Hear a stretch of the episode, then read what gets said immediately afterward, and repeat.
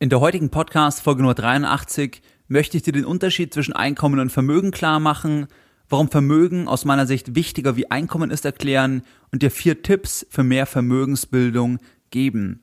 Viel Spaß bei der heutigen Podcast Folge Nummer 83. Herzlich willkommen bei Geldbildung, der wöchentliche Finanzpodcast zu Themen rund um Börse und Kapitalmarkt. Erst die Bildung über Geld ermöglicht die Bildung von Geld. Es begrüßt dich der Moderator Stefan Obersteller. Herzlich willkommen bei Geldbildung. Schön, dass du wieder dabei bist. Zunächst einmal, wenn dir mein Podcast geldbildung.de gefällt, dann würde ich mich extrem über eine 5-Sterne-Rezension bei iTunes freuen. Diese Rezensionen motivieren mich, weitere Podcast-Folgen für dich aufzunehmen und helfen mir im Ranking weiter nach oben zu kommen und damit noch mehr Menschen mit finanzieller Bildung, mit Geldbildung zu erreichen. Wenn dich Vermögensbildung in Eigenregie interessiert, Anlagemöglichkeiten und Investmentfonds, dann habe ich ein spezielles 50-minütiges Video für dich vorbereitet, was du dir ganz einfach sichern kannst, indem du auf meine Seite gehst, geldbildung.de und dich auf der Startseite in mein Newsletter einträgst – als Dankeschön für die Eintragung sende ich dir dann per E-Mail den Link zu diesem 50-minütigen kostenfreien Video zu. Allgemein, wenn dich diese Themen interessieren, also wie du dein Geld anlegen kannst, wie du mehr Vermögen bilden kannst, dann macht es für dich Sinn, wenn du dich in den Newsletter einträgst, weil ich dort eben in der Regel einmal pro Woche, meistens am Sonntag, ein Newsletter versende, wo ich teilweise auch noch Tipps gebe oder auch auf aktuelle Videos und auf aktuelle Podcasts Hinweise und du so auch keinen Content mehr von Geldbildung verpasst. In dieser heutigen Podcast Folge Nummer 83 möchte ich mit dir also den Unterschied zwischen Einkommen und Vermögen besprechen, warum Vermögen wichtiger wie Einkommen ist, besprechen und dir vier Tipps für mehr Vermögensbildung geben. Lass uns direkt einsteigen. Zunächst einmal, was ist eigentlich der Unterschied zwischen Einkommen und Vermögen? Als Einkommen bezeichnet man im Prinzip die Einnahmen einer natürlichen Person oder eines Privathaushaltes, zum Beispiel in Form des Arbeitnehmereinkommens. Dieses Einkommen wird ja in der Regel immer für zwei Punkte verwendet. Der eine Punkt ist eben für Konsumausgaben und die Lebenshaltungskosten und wenn dann noch etwas übrig bleibt, dann entsprechend eben zum Sparen bzw. zum Investieren. Für dich wichtig, wenn du also alles konsumierst, alles für die Lebenshaltungskosten verwendest, was an Einkommen hereinkommt, dann kannst du eben kein Vermögen bilden, weil im Prinzip einerseits das Geld reinkommt und andererseits das Geld eben genau in gleicher Höhe wieder rausgeht. Nur wenn du sparst bzw. investierst, also wenn du weniger ausgibst, wie du einnimmst, dann wird eben versteuertes Einkommen zu Vermögen und damit eben konserviert. Das Ganze ist ja relativ trivial. Was ist jetzt eigentlich Vermögen? Vermögen steht ja im Prinzip für den bilanzierbaren Wert der Gesamtheit aller Güter und Ansprüche auf Güter im Eigentum eines Menschen. Die größte Position ist bei vielen Menschen das Eigenheim. Das heißt die größte Vermögensposition. Weitere Positionen sind natürlich das Bargeld, das Chiralgeld, das ist das Geld auf dem Girokonto oder auf dem Tagesgeld, dann auch Wertpapiere wie Aktien, Anleihen oder auch natürlich Gold oder Silber in physischer Form. Das heißt, Einkommen, was eben nicht ausgegeben wird, kann eben konserviert werden und wird dann eben Vermögen. Das Ganze hört sich jetzt total trivial an, aber in der Öffentlichkeit wird immer über hohe Gehälter geredet und es wird im Prinzip immer Einkommen und Vermögen auch gleichgesetzt.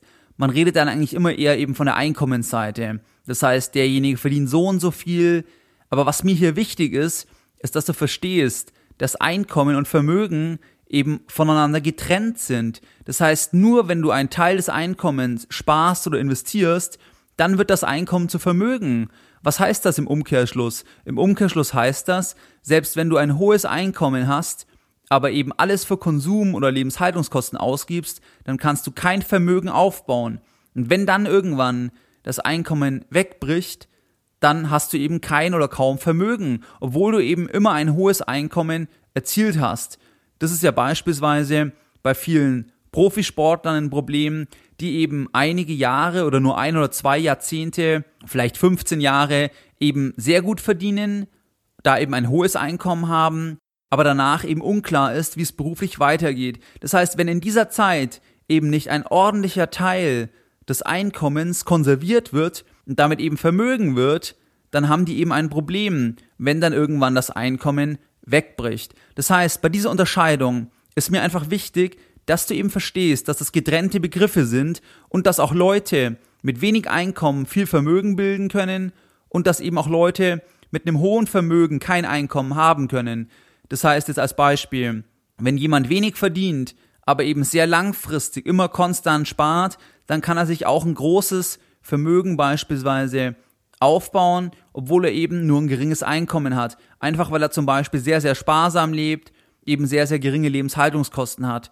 Andererseits kann genauso jemand, der ein hohes Vermögen hat, zum Beispiel kein Einkommen haben. Sagen wir, jemand erbt sehr, sehr viel in Form von Grundstücken, in Form von Gold oder ähnliches, dann hat er ein hohes Vermögen, aber vielleicht gar kein Einkommen.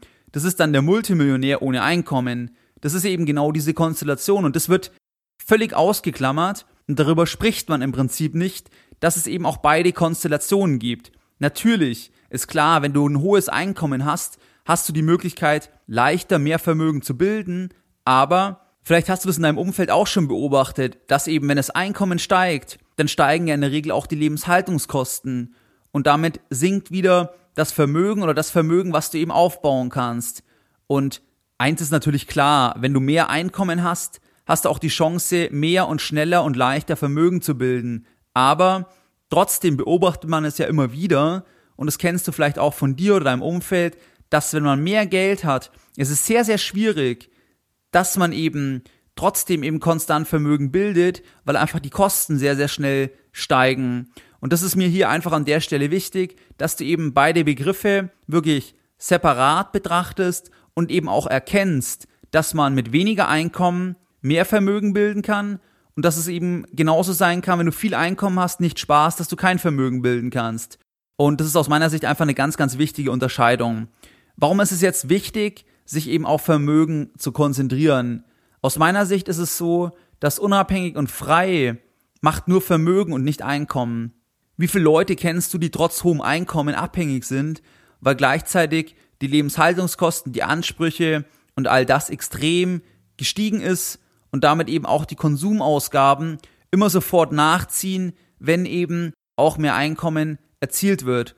Oder beispielsweise, wenn man noch mehr arbeitet, noch mehr verdient, dass man dann eben noch stärker in der Freizeit sagt, ich gönne mir jetzt dieses und jenes und damit entsprechend eben auch die Ausgaben genau gleich mitgehen. Wenn es eine bewusste Entscheidung ist, überhaupt kein Thema, das kann ja jeder entscheiden, wie er möchte. Ich möchte einfach an der Stelle darauf hinweisen, dass das eben einfach, glaube ich, so ein Automatismus ist, wo man sehr, sehr schnell eben reingerät. Und der Gerald Hörhahn, der Investmentpunk, spricht hier ja auch gerne von dem vergoldeten Hamsterrad. Das heißt, wenn du dann mehr verdienst und trotzdem alles für Konsum und so weiter ausgibst, dann hast du eben trotzdem kein Vermögen und keine Freiheit oder Unabhängigkeit, weil du eben auf das Einkommen unmittelbar und jeden Monat immer angewiesen bist, damit du eben den ganzen Apparat am Laufen halten kannst.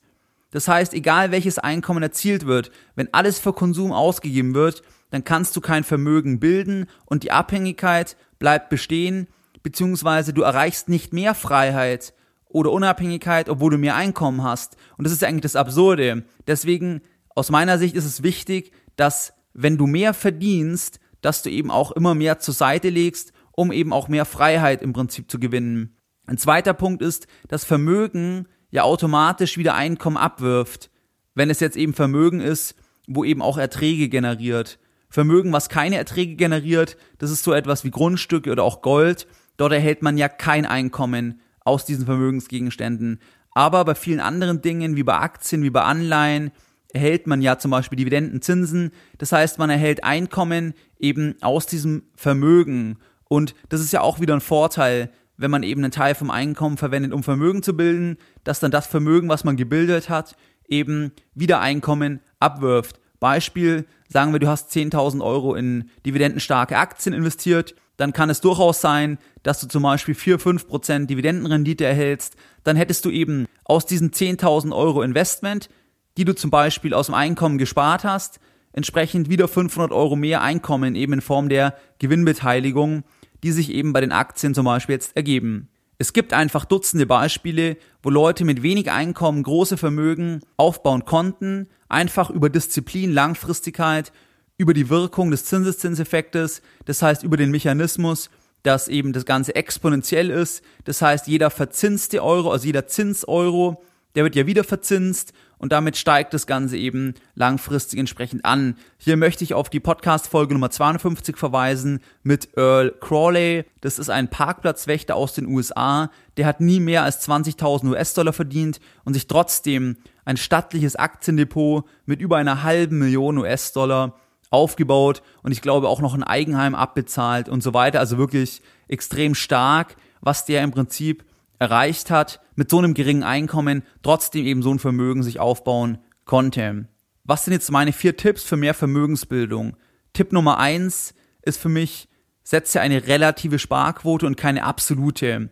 Was heißt das? Das heißt, dass du zum Beispiel einen festen Prozentsatz von deinen Einnahmen sparst, der ist eben fix und steigt dann natürlich auch, wenn das Einkommen steigt. Beispielsweise sagen wir, du sparst 10% jeden Monat deines Einkommens zum Beispiel, du verdienst netto 2000 Euro, dann sparst du 200 Euro und wenn du dann irgendwann 2,5 oder 3000 verdienst, dann erhöht sich das Ganze eben auf 250 Euro bzw. 300 Euro pro Monat. Punkt 1, also relative Sparquoten und keine absoluten Sparquoten. Punkt 2, Autopilot bei der Vermögensbildung aktivieren. Das heißt, ich glaube, dass eben fixe Sparpläne, zum Beispiel ETF-Sparpläne oder ähnliches, dass das ein sehr, sehr guter Weg ist, dass man im Prinzip die ganze Vermögensbildung automatisiert und eben in den Alltag integriert, weil sonst ist es extrem schwierig, wenn man jeden Monat dann neu überlegen muss, was spart man jetzt oder man gibt das Geld ja dann einfach eher aus. Das heißt, hier ist wichtig, dass du zum Beispiel direkt nachdem du das Gehalt bekommst, eben dass direkt die Sparpläne, zum Beispiel bleiben wir in dem Beispiel 10% von 2000 netto, dass dann zum Beispiel 200 Euro sofort weggehen, dass du die, an die gar nicht mehr denkst, die sind gar nicht mehr da, die hast du komplett vergessen. Das ist dann ein Automatismus, das ist dann viel, viel einfacher, dass du das dann eben auch langfristig durchziehst, weil du eben weniger Disziplin brauchst, weil es ja automatisiert ist. Der dritte Punkt ist, überprüfe, was wirklich Investitionen sind, also was zu Vermögen wird und was eben reiner Konsum ist im Prinzip. Weil viele sagen dann, ja, sie investieren in eine Küche, sie investieren in Einrichtungen allgemein oder sie investieren in ein Auto. Aber wichtig ist halt, das sind alles keine Investitionen, das ist reiner Konsum im Prinzip. Und natürlich haben diese Gegenstände auch einen Restwert. Das heißt, es ist nicht wie eine Reise, dort investierst du in Erlebnisse. Das heißt, wenn du eine Reise für 2000 Euro machst, dann zahlst du 2000 Euro, du erlebst die Reise, hast die Erlebnisse und dann hast du ja Restwert null logischerweise, weil du hast ja direkt für diese Erlebnisse bezahlt. Jetzt bei einer Küche oder bei einer Einrichtung oder bei einem Auto, ist es natürlich so, dort investierst du und du hast ja einen Gegenwert und es hat auch noch einen gewissen Wert. Also ein Auto ist ja, wenn du es jetzt kaufst, nicht sofort auf Null nach einem Jahr, aber es ist deswegen keine Investition, weil es eben keinen Ertrag abwirft und weil es auch unabhängig der Marktentwicklung wird es weniger wert. Das heißt, das Objekt schreibt sich einfach ab über den Zeitverlauf, weil eine Küche wird eben in der Regel einfach immer weniger wert, logischerweise, und die wird ja nie im Wert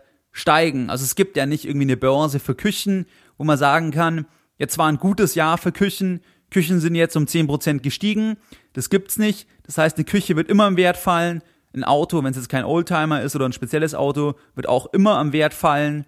Und deswegen ist es eben Konsum, auch wenn es noch einen Restwert hat. Es ist aber eben keine Investition und es ist eben auch kein Vermögen in dem Sinne und damit eben ungeeignet zur Werterhaltung. Mit diesem Punkt 3 will ich gar nicht sagen, dass man das nicht machen soll. Das heißt, dass du kein Auto haben solltest. Ich will lediglich dazu anregen, dass du darüber nachdenkst, was sind eigentlich Investitionen, was ist Konsum und was ist dir dieser Konsum wert? Das heißt, was ist es dir wert, dass du Auto A oder B hast, zum Beispiel? Ist es dir das wirklich wert, dass du dann so und so viel Euro verlierst pro Jahr, wenn du einen Neuwagen zum Beispiel kaufst?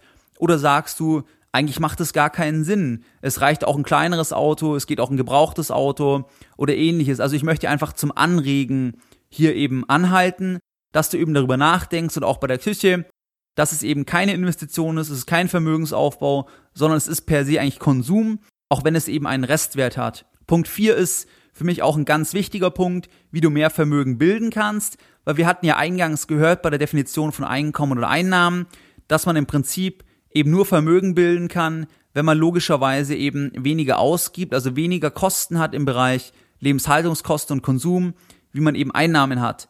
Das heißt, ein wesentlicher Teil der Lebenshaltungskosten sind ja immer die Fixkosten. Das heißt, für Versicherungen, Autoversicherung, für Miete und diese Dinge. Ich halte es für ganz wichtig, dass man die Fixkosten extrem genau anschaut. Das heißt, sich immer überlegt, wenn man einen Vertrag unterschreibt, wo man regelmäßig bezahlen muss, braucht man das Ganze wirklich. Weil man hat ja diese Fixkosten dann eben monatlich und an denen kann man dann ja auch nicht rütteln. Die muss man bezahlen und damit hat man automatisch eben weniger im Monat zur Verfügung und das eben auch noch fest eingegangene Verpflichtung über einen längeren Zeitraum. Und die Prioritäten können sich ja auch wieder ändern und dann hängst du vielleicht in diesem Vertrag drinnen.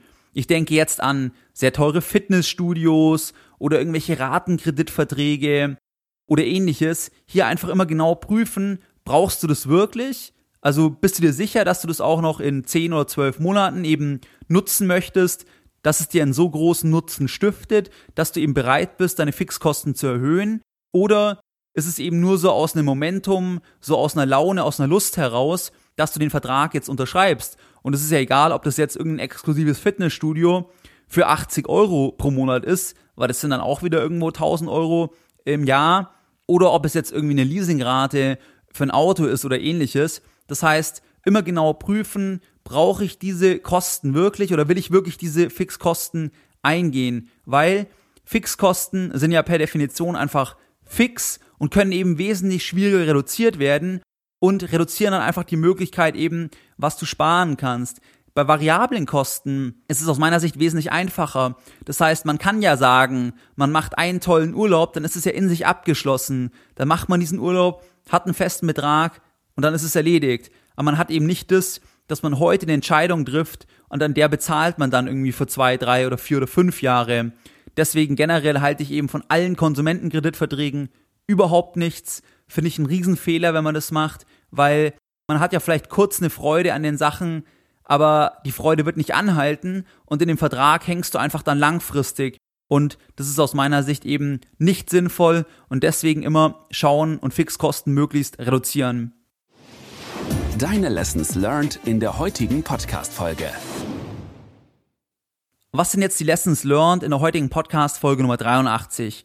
Einkommen sind die Einnahmen, die du sparen oder konsumieren kannst. Wenn du sparst, dann wird aus dem Einkommen eben Vermögen, das heißt eben konserviertes Einkommen. Vermögen ist wichtiger wie Einkommen, weil nur Vermögen frei macht und eben auch wieder Einkommen generieren kann. Und es ist eben möglich, mit wenig Einkommen viel Vermögen aufzubauen, wenn man einfach eine hohe Sparquote hat und geringe Lebenshaltungskosten hat. Nochmal die vier Tipps für mehr Vermögensbildung. Tipp Nummer eins, relative Sparquoten statt absolute Sparquoten. Auf Autopilot sparen, das heißt mit fixen Sparverträgen. Punkt drei, genau überprüfen, was ist Konsum, was sind Investitionen und eben bewusst entscheiden, ist mir dieser Konsum das wert in dem gesamten Betrag oder geht es vielleicht auch entsprechend günstiger. Punkt 4, Fixkosten genau überprüfen und gegebenenfalls eben reduzieren und immer vorsichtig sein, wenn man irgendwelche neuen Verträge eingeht, wo man langfristig, monatlich oder halbjährlich oder quartalsweise bezahlen muss, auch wenn es nur geringe Beträge sind, weil das reduziert im Prinzip auf jeden Fall die Sparmöglichkeit beziehungsweise erhöht entsprechend eben die Lebenshaltungskosten. Wie du es gewohnt bist, möchte ich auch die heutige Podcast-Folge Nummer 83 wieder mit einem Zitat beenden und heute eines von dem Eventunternehmer Jochen Schweizer. Es gibt einfach Dinge im Leben, die kann man nicht beschreiben, die muss man machen. Mehr Informationen zu Themen rund um Börse und Kapitalmarkt findest du unter www.geldbildung.de. Und immer daran denken, Bildung hat die beste Rendite.